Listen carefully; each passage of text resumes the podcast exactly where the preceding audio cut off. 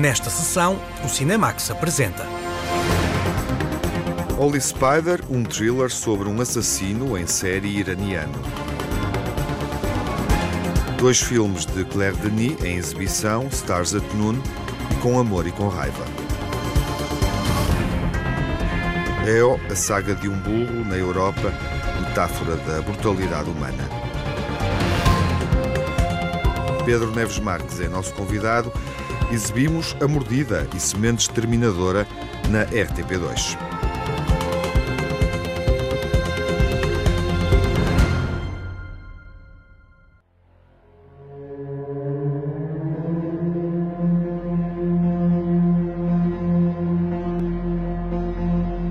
Uma jornalista investiga a morte de várias prostitutas. Parece uma história que já vimos e de certa forma vimos porque é baseada numa história verdadeira. Mas não é bem assim. O filme Holy Spider acontece em Teherão e reflete sobre a misoginia e a perversão masculina na sociedade iraniana. A jornalista Lara Marques Pereira mostra a dimensão sombria e terrível deste thriller de Ali Abazi.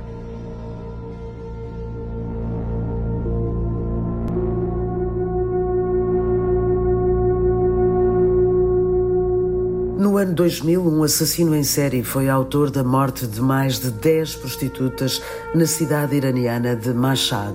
A história real serviu de inspiração ao realizador Ali Abazi para filmar Holy Spider, que acompanha uma jornalista que investiga os crimes e esbarra em várias dificuldades, porque afinal de contas, o autor é visto como um herói a cumprir uma missão divina.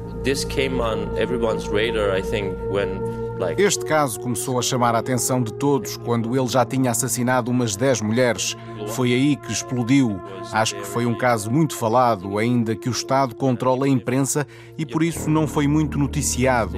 Mas lembro-me que havia uma atmosfera de medo e ansiedade, especialmente na cidade de Mashhad, e acabaria por se transformar num caso à escala nacional quando ele foi apanhado e sofreu as consequências. and then you know it, it went on and, and it became a, a like a national high profile case when he was caught and, and, and you know had its own implications خودش با هم تماس میگیره کی؟ همون مرده and then I think where it really E acho que se transformou em algo interessante para mim. Quando certos segmentos da sociedade iraniana, a imprensa e as autoridades começaram a falar deste homem como uma espécie de herói, alguém que se sacrificou pelo bem da sociedade. Desde logo, este tipo de abordagem era interessante e acho que aí se transformou em algo diferente do que apenas um louco que matava mulheres e passou a ser uma história sobre a tal sociedade assassina de que já falei. that serial killer society that we're talking about Na conferência de imprensa no Festival de Cannes, Ali Abazi vincou a ideia de que Holy Spider não é um filme sobre um assassino, mas sobre uma sociedade assassina. E também não é um filme sobre a condição da mulher iraniana, porque o cinema permite alargar o espectro temático a outros territórios. we didn't do the movie to highlight the uh, Não fizemos um filme para falar sobre a condição das mulheres no Irão. Não é um filme ativista, mas aborda esse tema e questiona se está limitado à sociedade iraniana. Acho que não. E a prova é a manifestação de ontem aqui no festival. Será que na Europa já conseguimos chegar a um lugar de maior igualdade? Menos violento para as mulheres? Menos misógino? Acho que sim. Será que chega? Acho que não. misogyny? I think so. Is it enough? I don't think so. على الخصوص در مشهد مقدس خانم رحیمی این کیس رو ول کن این نوع سیاه چاله تهنه داره A rodagem decorreu na Jordânia depois das autoridades iranianas responderem com silêncio aos pedidos do realizador. I still think that Continuo a achar que não há nada de controverso no filme, não há nada de secreto. Tudo o que é mostrado faz parte da vida cotidiana da sociedade. Acho que há provas mais do que suficientes de que os iranianos também têm sexo. Há provas mais do que evidentes que existe prostituição nas ruas de praticamente todas as cidades do Irão, tal como no resto do mundo. Honestamente, se fosse o governo iraniano, diria que o realizador está simplesmente a fazer o seu trabalho. Os crimes cometidos contra prostitutas despertam a atenção de Haimi, uma jornalista interpretada por Zar Amir Ebrahimi, que viria a conquistar a palma de melhor interpretação feminina. A atriz, radicada fora do Irão, sublinha a importância de um filme feito por quem conhece o país e de fazer cinema em liberdade, mesmo que isso signifique nunca mais voltar a casa. Percebi que eu e o realizador pensamos da mesma forma. Podemos fazer um bom filme, correto, sem erros. Esta foi a primeira sensação que tive. Sei que ele conhece bem o Irão. Não é propriamente um filme na diáspora de alguém que não sabe o que está a falar nem conhece a cultura. Isso era importante para mim. Como não posso regressar ao Irão, nem sequer questiono se haverá um problema para o governo iraniano. Se beijar alguém no filme, não me importa. Estou feliz por termos trabalhado sem censura. Para mim, o filme está muito próximo da realidade.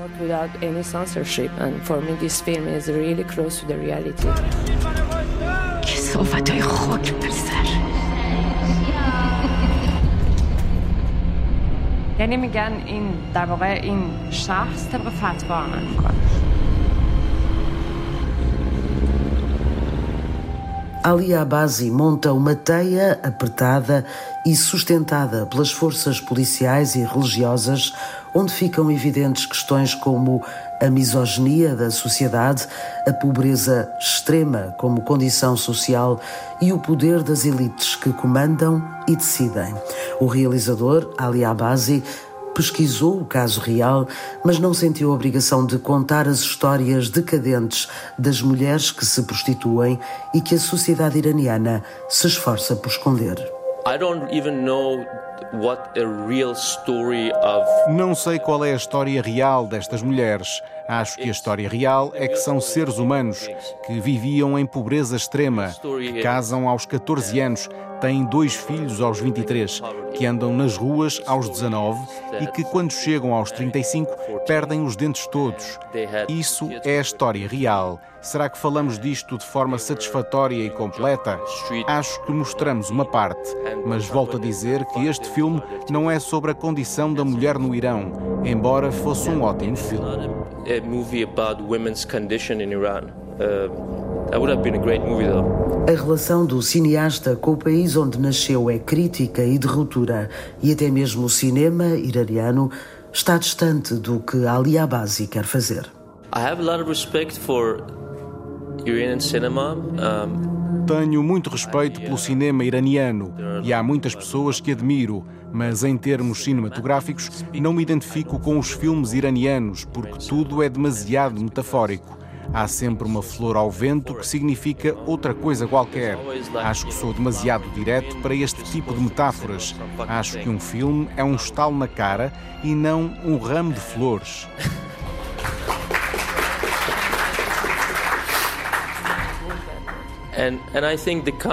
Acho que o cinema que me interessa tem mais a ver com mostrar coisas do que esconder coisas. Depois de ter contado uma estranha história de amor no filme Na Fronteira, que em 2018 venceu em Cannes o prémio da secção Un Certain Regard, Ali Abazi volta ao festival com um filme noir, como o próprio o classifica. Holy Spider tem uma marca estética muito apurada e envolvente, uma obra pioneira em várias dimensões, pela forma como expõe as fragilidades da sociedade iraniana a partir de um caso real que as autoridades transformaram na história de um homem motivado por um sentido de justiça divina.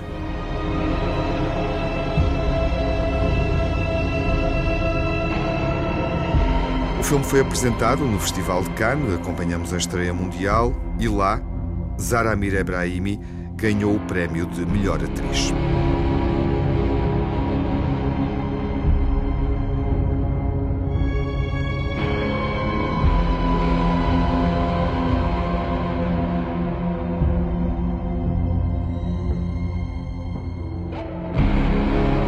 Holy Spider, do realizador iraniano Ali Abazi, um thriller sobre um justiceiro iraniano baseado numa história verídica acontecida entre 2000 e 2001.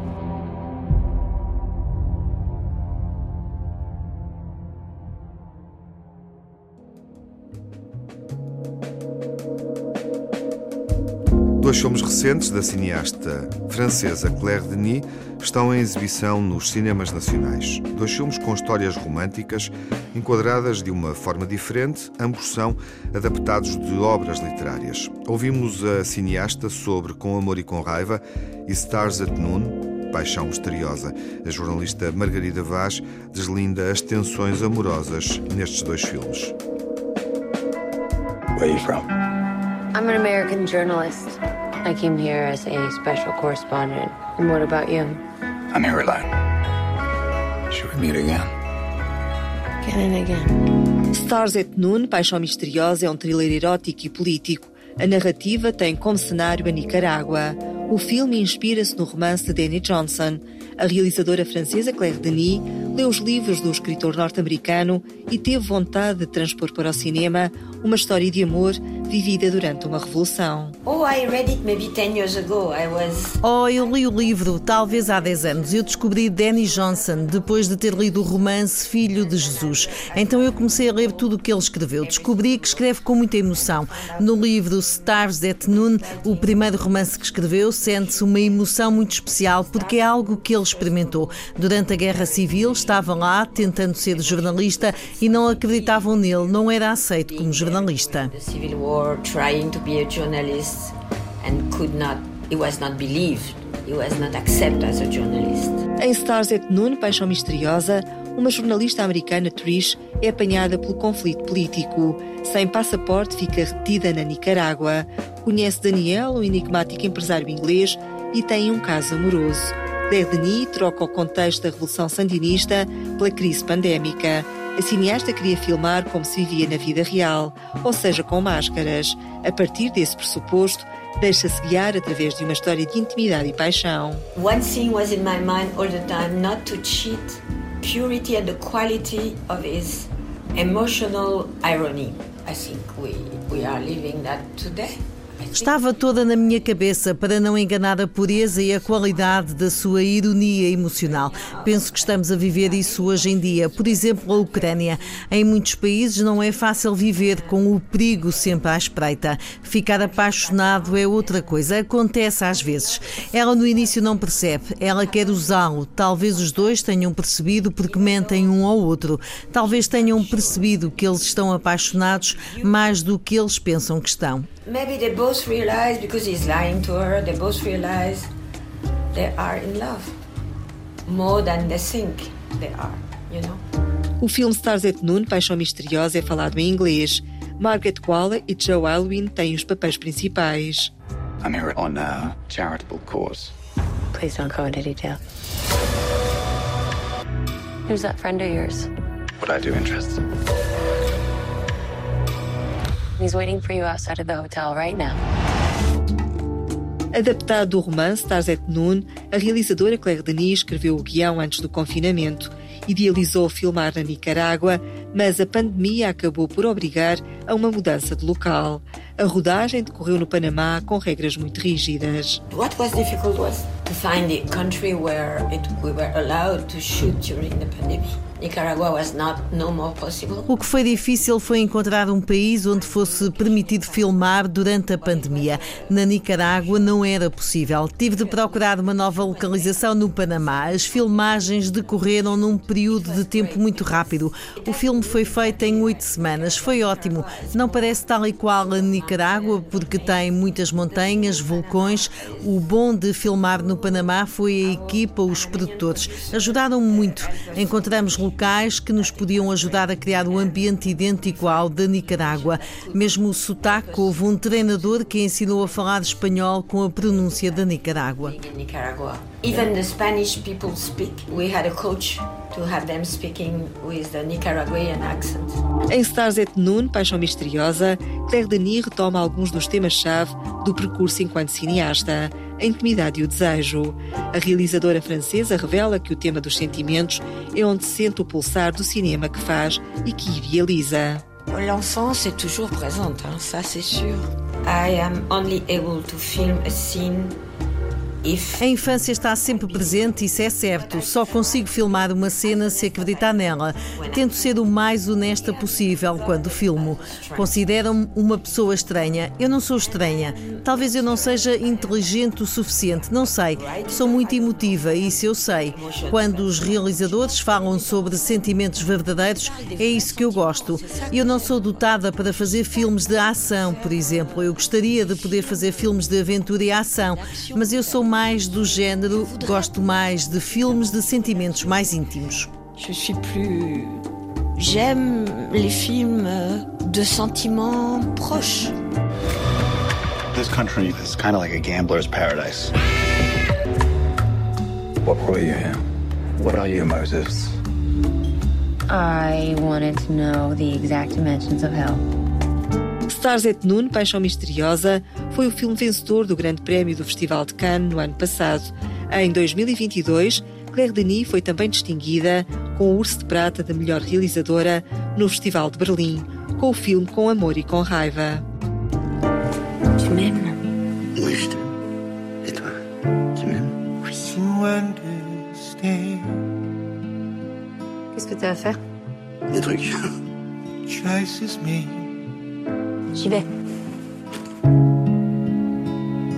Com Amor e com Raiva junta pela primeira vez Juliette Binoche e Vincent Landon.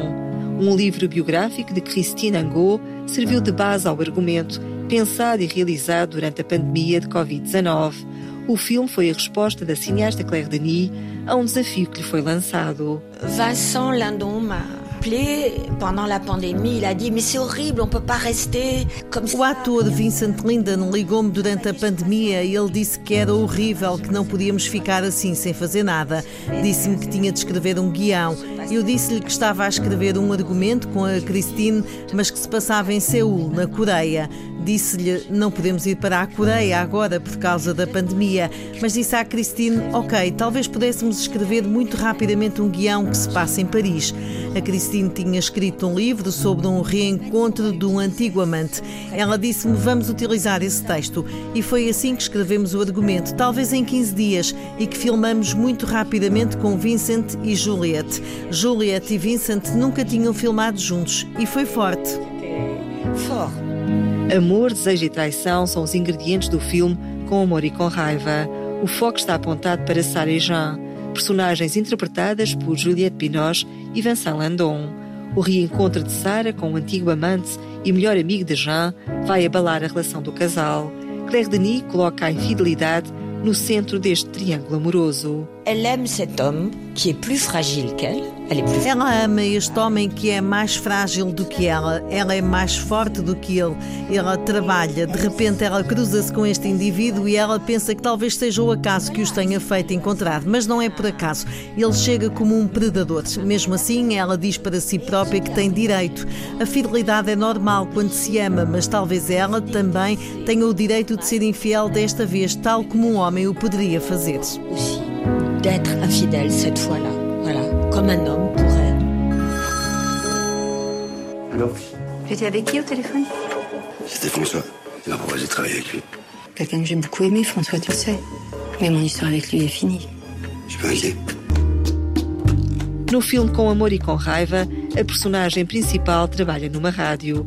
As filmagens foram feitas nas instalações da RFI, Rádio França Internacional, uma rádio pública francesa que emite para o estrangeiro. Claire Denis revela a escolha. Fait à RFI. Filmei na RFI, gosto muito da RFI porque é a rádio onde ouço coisas de África. Eu ouço outras rádios de África porque somos países coloniais. Eu estive em Moçambique e em Angola. Moçambique, Angola. A realizadora Claire Denis passou a infância em África.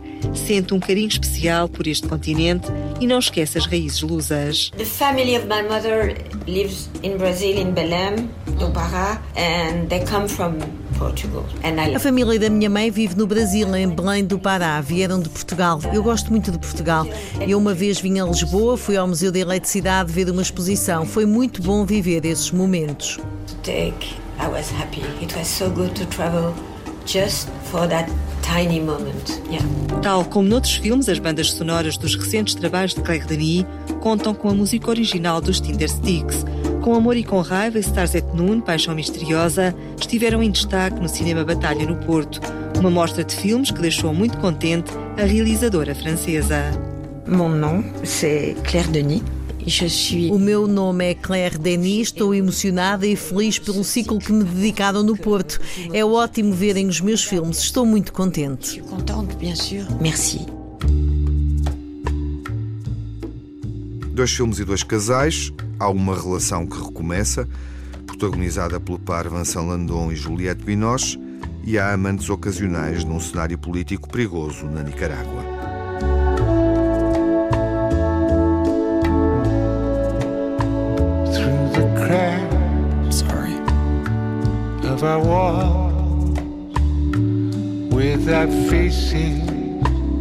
pressed and straining we the stars saw the stars at noon Do you dance like that with your wife? Of course. All the time. Dois filmes da francesa Claire Denis. Com Amor e com Raiva, já está em exibição. Stars at Noon, Paixão Perigosa, estreia este fim de semana o filme que recebeu o grande prémio do júri no Festival de Cannes. O cineasta polaco Jerzy Skolimowski filma a história da fuga de um burro que foi criado no circo. Aqui vemos a realidade envolvente através da perspectiva de Eo, um burro que percorre a Europa enfrentando várias ameaças. Como é que este filme foi feito? Ouvimos sobre isso o cineasta Jerzy Skolimowski e a mulher, que é a produtora do filme, Eva Piaskowska.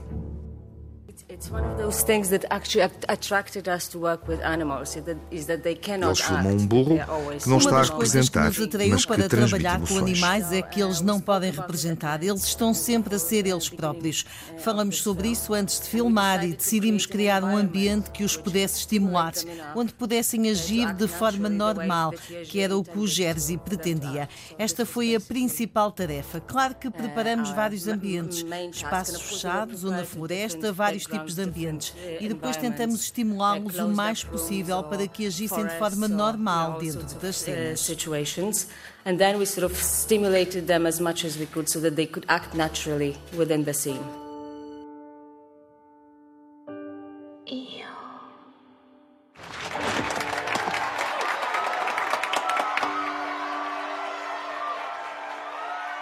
Się spełniają twoje wszystkie marzenia. Jo!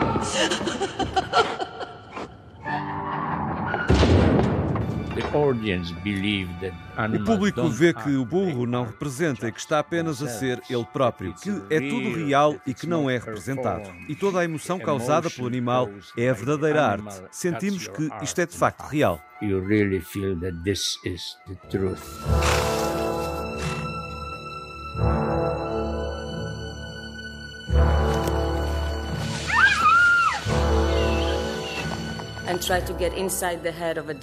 Tentamos recriar o que seria a cabeça de um burro e imaginar os seus sonhos e desejos. uh. No filme, os mais selvagens são os seres humanos. Essa é a metáfora mais forte de Eo. É um filme sobre um amor profundo pela natureza e quem a habita de uma forma inofensiva. It's quite interesting that this film was written during the pandemic, É interessante porque este filme foi escrito durante a pandemia. Nós estávamos isolados na Sicília e acho que a alienação que sentimos se parece muito com a alienação sentida pelo burro nesta história. Acho que todos nós mudamos de perspectiva e começamos a olhar para o mundo de forma diferente depois da pandemia. Mudou a forma como olhávamos para tudo.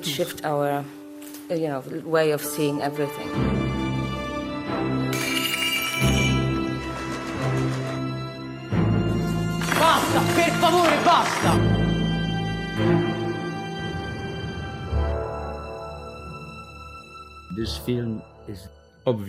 Este filme é feito de amor pela natureza e pelos animais.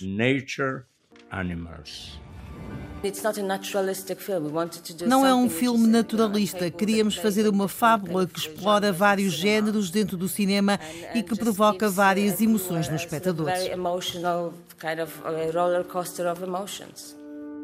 E este filme confirma, por estranho que pareça, é o cineasta e a produtora que o dizem, que os burros são os melhores atores. Eles parecem todos o mesmo, ninguém consegue perceber as diferenças, só nós conseguimos saber.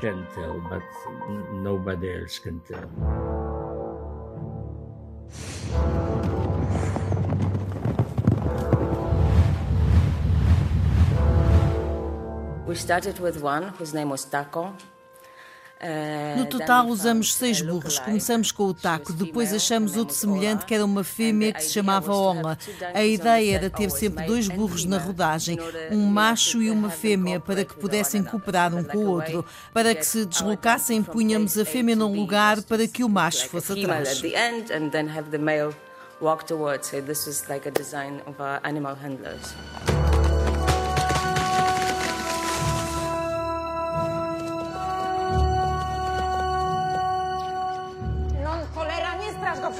Osioł, no.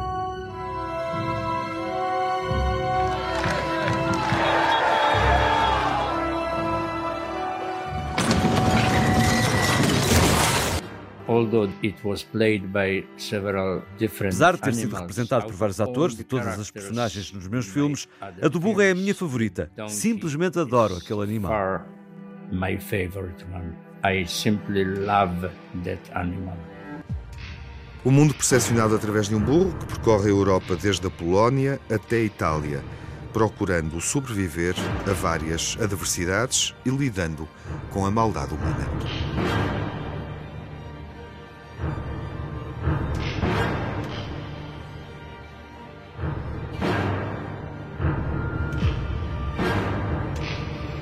O novo filme do polaco Jerzy Sekolimovski estreou no Festival de Cannes, onde recebeu o prémio do júri e está nomeado para o Oscar de melhor filme internacional em representação da Polónia. Na segunda parte do Cinemax, vamos receber Pedro Neves Marques, que apresenta duas curtas-metragens em exibição na RTP2. Até já!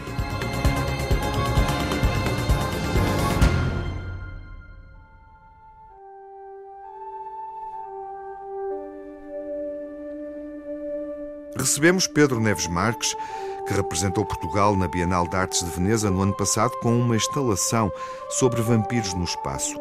É artista visual com autoria cinematográfica. Consolidou um percurso com três curtas-metragens, onde reflete sobre temáticas presentes, olhando para o futuro, partindo de um pensamento científico para propor distopias políticas e emocionais que rompem com a normativa hetero.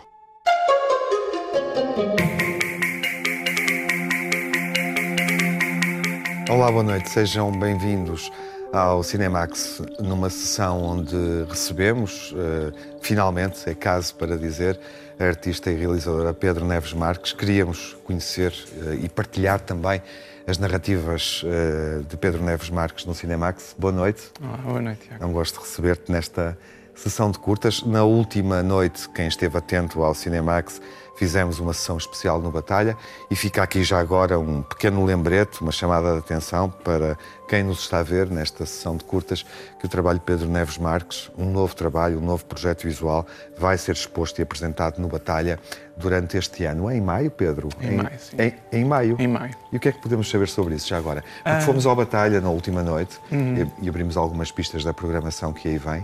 E fazemos é... aqui uma boa ligação entre esta e a sessão passada.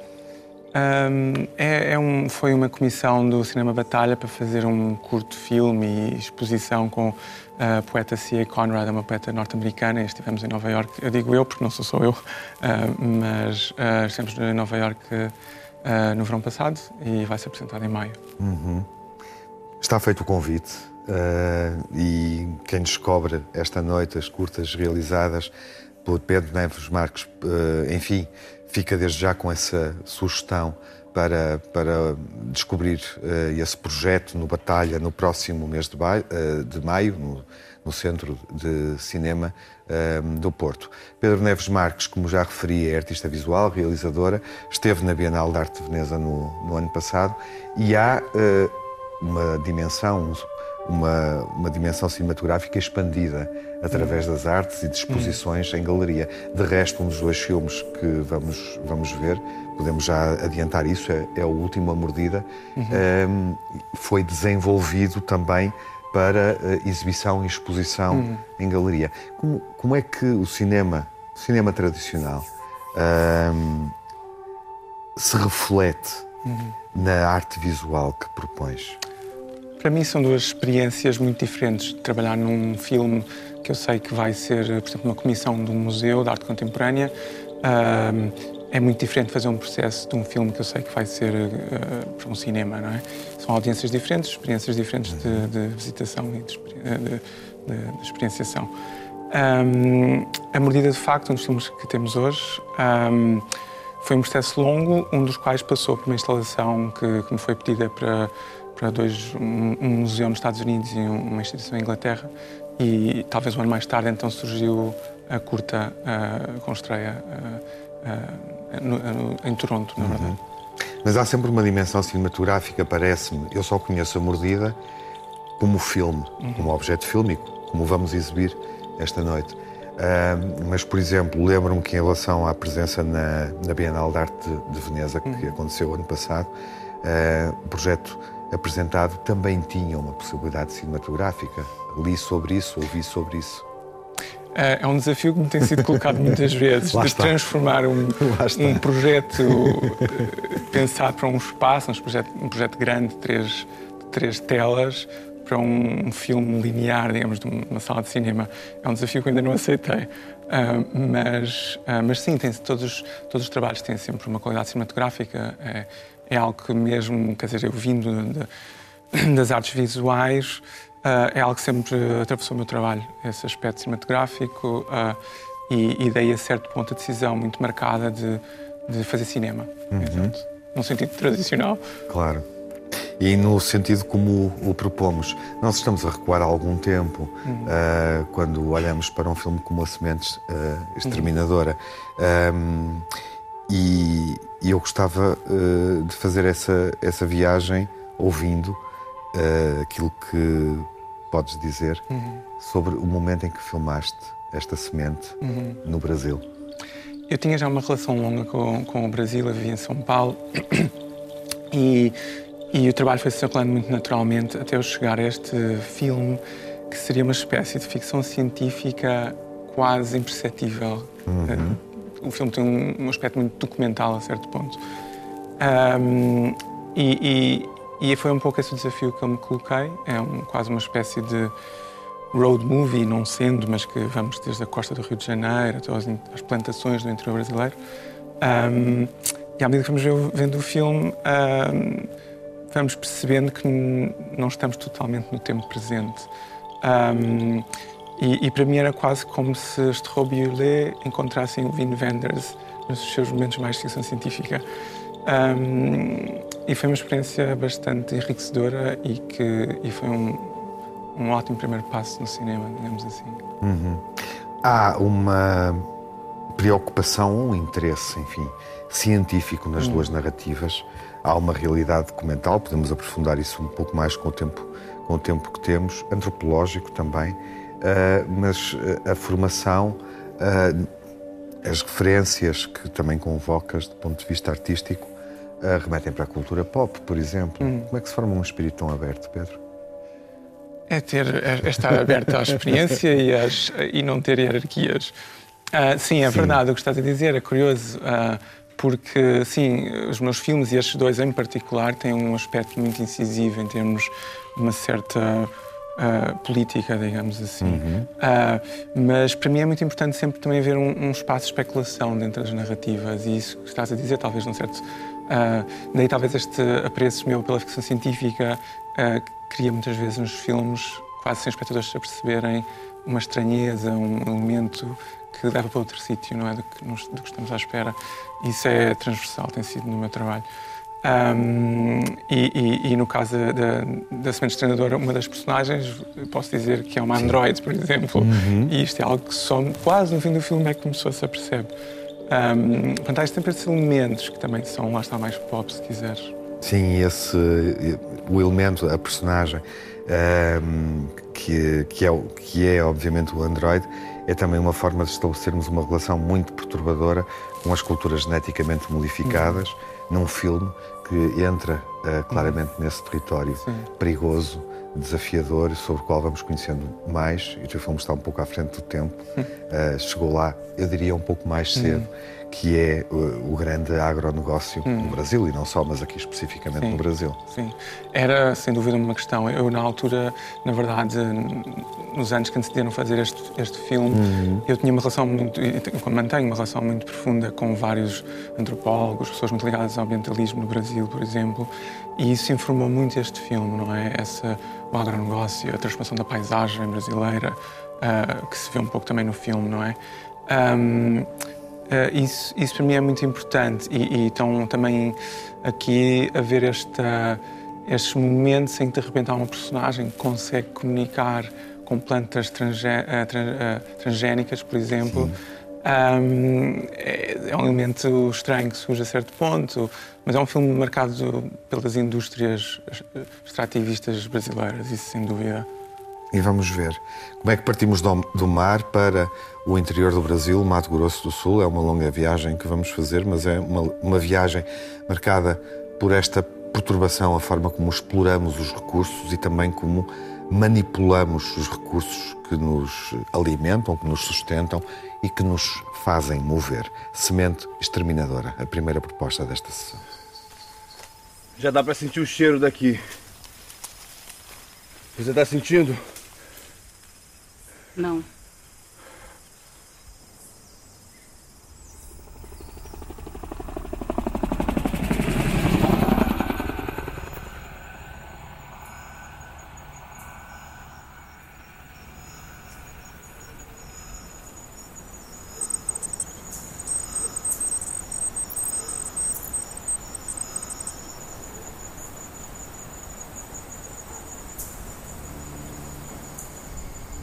O Brasil é o território das duas curtas-metragens, programa com dupla proposta em torno da obra da artista visual realizadora Pedro Neves Marques, convidada desta sessão do Cinemax. Uh, o Brasil é uma tremenda distopia, uh, ou seja, há que ser criativo, obviamente, mas a, a, a realidade, imagino eu, uh, é tão perturbadora que o país no presente tornou-se uma distopia. Há realizadores que têm refletido sobre isso ehm, de, formas, uh, de formas muito diferentes, realizadores também brasileiros. É um bom sentimento e é um território interessante para um, um cineasta, uma hum. cineasta que pretende uh, expandir o imaginário desta forma, como vimos na, na Semente Exterminadora e vamos ver na Mordida. Eu, eu pessoalmente não tenho grande interesse na ideia de distopia. Não é uma palavra que me interessa em particular. Um, utopia é uma palavra mais interessante? Talvez nem utopia, no nem fundo. utopia. Um, mas, há, mas há uma possibilidade de felicidade nos filmes que realizas. Exato. Eu acho que é mais interessante uh, não entrar nesse negativismo. Bom ponto, é? bom ponto. Exato. E, e, e, olhar para as possibilidades que estão lá, não é? Um, nesse sentido, qualquer um destes filmes tem um lado, uh, desse, tem esse peso, não é? Tem esse peso, mas por outro lado também abrem caminhos, lá está, uhum. especulativos uh, ou emocionais. Isso é muito importante. E o Brasil é um ótimo território de especulação, digamos assim. Uh, sim, é um país do futuro. é um país do futuro. o que é que cabe nessa definição? Um, é um país de, onde tantas forças colidem e, e, e, e que gera processos criativos uh, inacreditáveis. É? Uh, para mim foi um lugar muito importante em termos de definição de uma série de coisas no meu trabalho. Hum, podemos falar aqui de um. Estamos a reunir dois filmes Uhum. que marcam essa relação e uma vivência no Brasil, uma vivência temporal que se- Hum. Um, um ano, dois anos. Sim, exato, e que depois Mas foi mais- prolongando ao longo da última década, praticamente. E, portanto, podemos dizer, falar de, ah, de uma dezena. de 2012, talvez a, dois, a 2019, que foi os, os períodos que eu. Podemos falar de um. olhar para estes dois filmes e, Hum. e eles formam um díptico?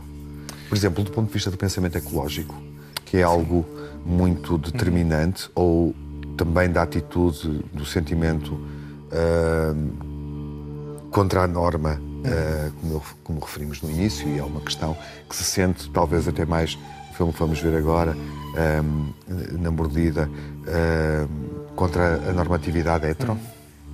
Sim, definitivamente na mordida isso é uma presença muito mais marcada.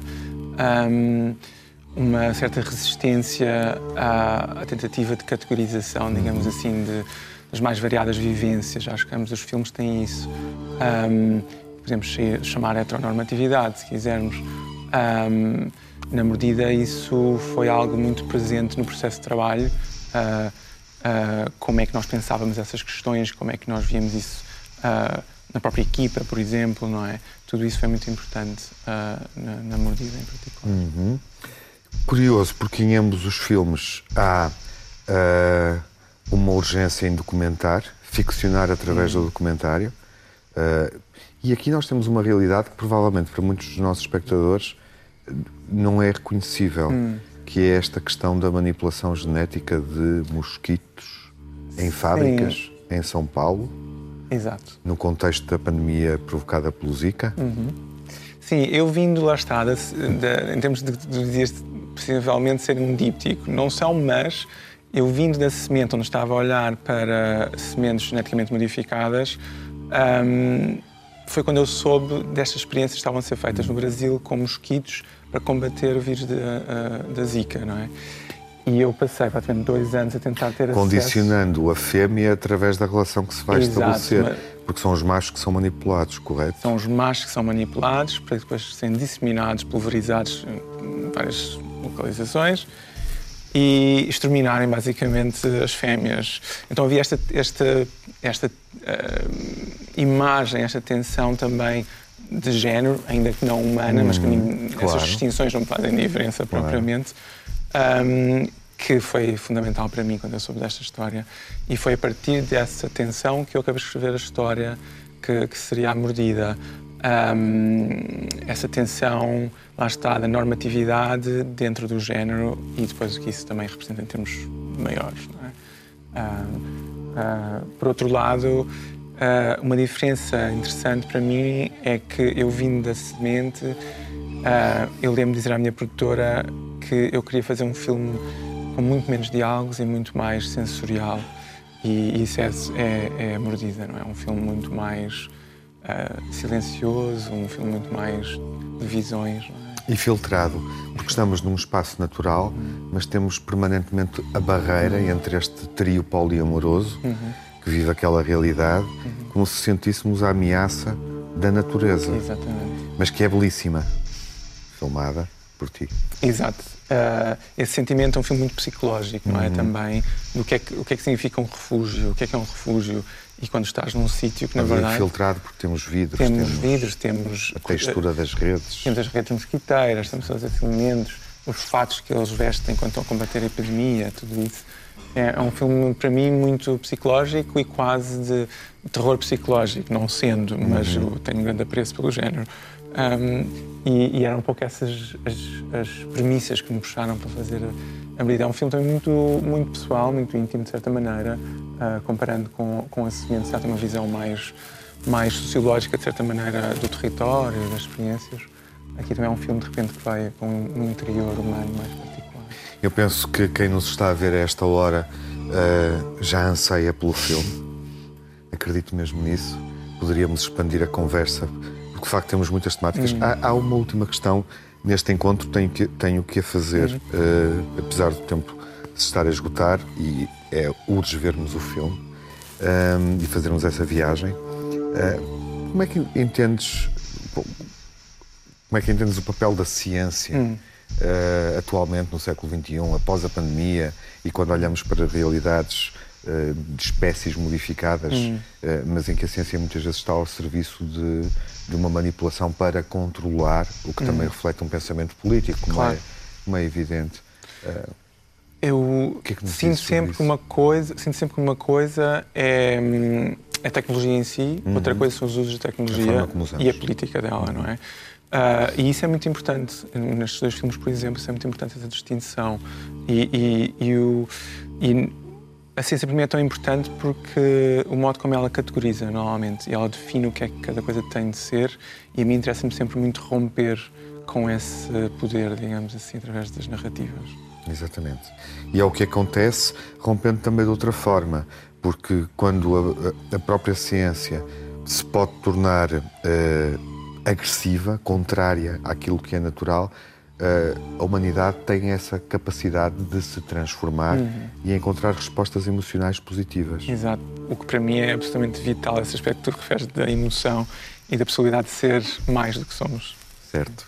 Era bom concluirmos com esse pensamento. Obrigado. Obrigado. Foi um gosto este encontro, um primeiro, com Pedro Neves Marques, uh, autora de cinema, uh, artista visual, e completamos então esta dupla sessão dedicada ao cinema feito até agora, estreando na televisão portuguesa A Mordida, um filme que complementa muito bem a semente exterminadora. É caso para dizer que viagem estamos a fazer esta noite. A Mordida e Semente Exterminadora, duas curtas-metragens de Pedro Neves Marques, em estreia na televisão portuguesa e em exibição esta semana no Cinemax Curtas, na RTP2. A próxima sessão é à uma da manhã de domingo para segunda-feira. Hey. Nós vamos arranjar o dinheiro que precisamos os dois. Mal Viver e Viver Mal são os novos filmes de João Canijo. Eu vou viver com ele e tu não tens nada a ver com isso. Para com isso. Larga-me o telemóvel. Estás a passar ou quê? Mal Viver e Viver Mal vão estar em destaque na próxima sessão quando forem apresentados em estreia mundial no Festival de Berlim. Até lá, fiquem bem. Saúde. No Cinemax correm os créditos finais. Edição, coordenação de Tiago Alves e Lara Marques Pereira com Margarida Vaz, sonorização de Rui Fonseca, pós-produção de Edgar Barbosa. Banda sonora original de Cinemax, da autoria de Nuno Miguel e remisturada por César Martins.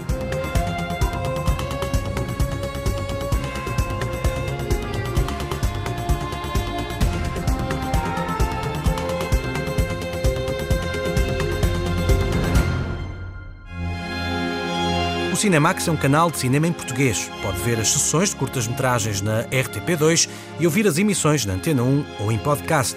Encontra toda a atualidade na página digital rtp.pt Cinemax e também nas redes sociais. Torne-se fã no Facebook e siga-nos no Twitter.